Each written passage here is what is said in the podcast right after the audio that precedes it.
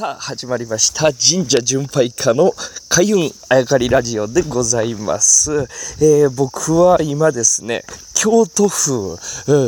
にある愛宕山、愛宕という山があるんですけど、愛宕山。えー、そこの、まあ、頂上に鎮座しているですね、愛宕神社あというところに今参拝させていただいたばかりでございます。ふもとの方からですね、えー、徒歩で、えー、登ってまいりました。何やらまあケーブルカーがあった時代もあったそうなんですけれども、今となってはですね、え徒歩でしか、え来れない、え徒歩でしか参拝させていただけない、え参拝できない、え神社のでございます。あまあ、この前のガッサンに引き続き山シリーズなんですけれども、まあ、山でなかなかちょっと来ることができなかったんですけど、愛宕というと結構いろんなところに神社が、愛宕神社がありますんで、皆さん一回は聞いたことあるかなと思うんですけれども、僕が今日参拝させていただいているのはその全国にある愛宕神社の総本宮、まあ、大元でございます、まあ、火伏せの神様あなんて、えー、信仰されておりまして、まあ、その辺の詳しい話は、あまた、えー、機会を持って、えー、お話しさせていただきたいんですけれども、今日僕が参拝させていただいて、ね、今御朱印を受けた、えー、受けたとこなんですけれども、今回も僕にとっては結構節目、特別な参拝になったなと、うん、思うってるんですね。えー、っていうのはですね、まあ、全国に別表神社、別の表と書いて別表と読みますけど、別表神社と言われる神社が、まあ、えー、数多くあるわけです。まあ、数多くって言っても、ま、数百社ぐらいなんですね。ま、9万全国にあるという神社の中では、まあ、ごく限られた神社にしか別の表という別表神社という、えー、言われてる神社は、えー、ないんですけれども、えー、それがですね、京都府の別表神社が、えー、で、えー、僕、ここの愛宕山を参拝してですね、愛宕山を参拝して、えー、御朱印を、受けたことでですね、京都府の別表神社の御朱印をですね、全部受けたことに、えー、なるんですね、えたった今でございます。で、まあ、どれぐらいあんねんっていうと、まあまあ、京都府だけではあそうでもないんですけれども、えまだ別表神社を全部行けてない都道府県っていうのは、あと北海道と熊本、大分、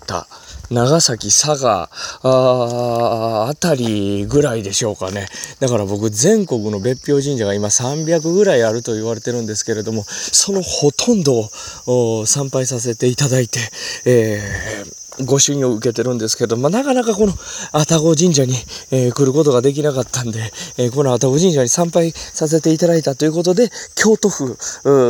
のご朱印、えー、別表神社のご朱印と参拝を全部済ませることができたわけです。だから近畿ではもうここが最後だったわけですね。さあ、この別表神社何が別の表なのかという話なんですが、この前の合算登った時の話とちょっとつながってくるんですね。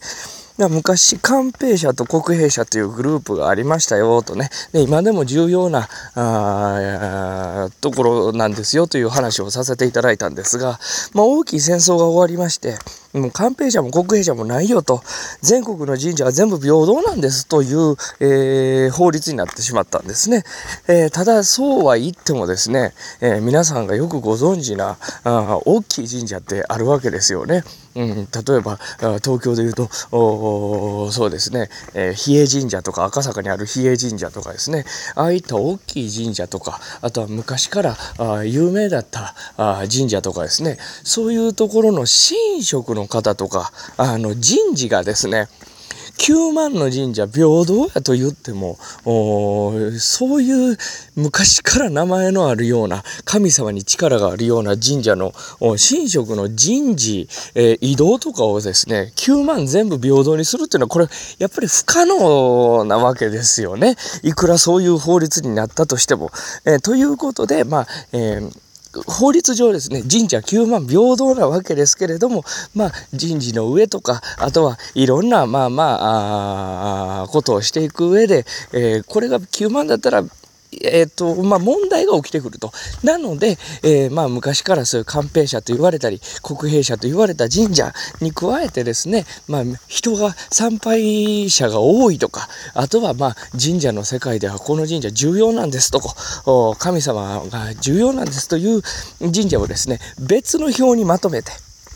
ここだけはちょっと特別なんですと、まあ、えー、神職の人事、えー、に関してですね、ここだけはちょっと特別なんですよというのを別の表にまとめた神社ということで、別表神社というわけですね。だから、えー、裏返してみれば、僕ら参拝者からするとですね、まあ、え、特に何が関係あるんやというのは、あ特に、え、何かが関係あるというわけじゃないんですけれども、裏を返せば別表神社というのは、まあ、昔から有名だったり、え、今、大きい神社だったり、ったり、えー、人が多く集まる神社だったりとかするので、まあ、神社巡りを始める上ではですね、一つの指標になるというか、えー、関平社、国平社に加えいろんな大きい神社が入ってますから、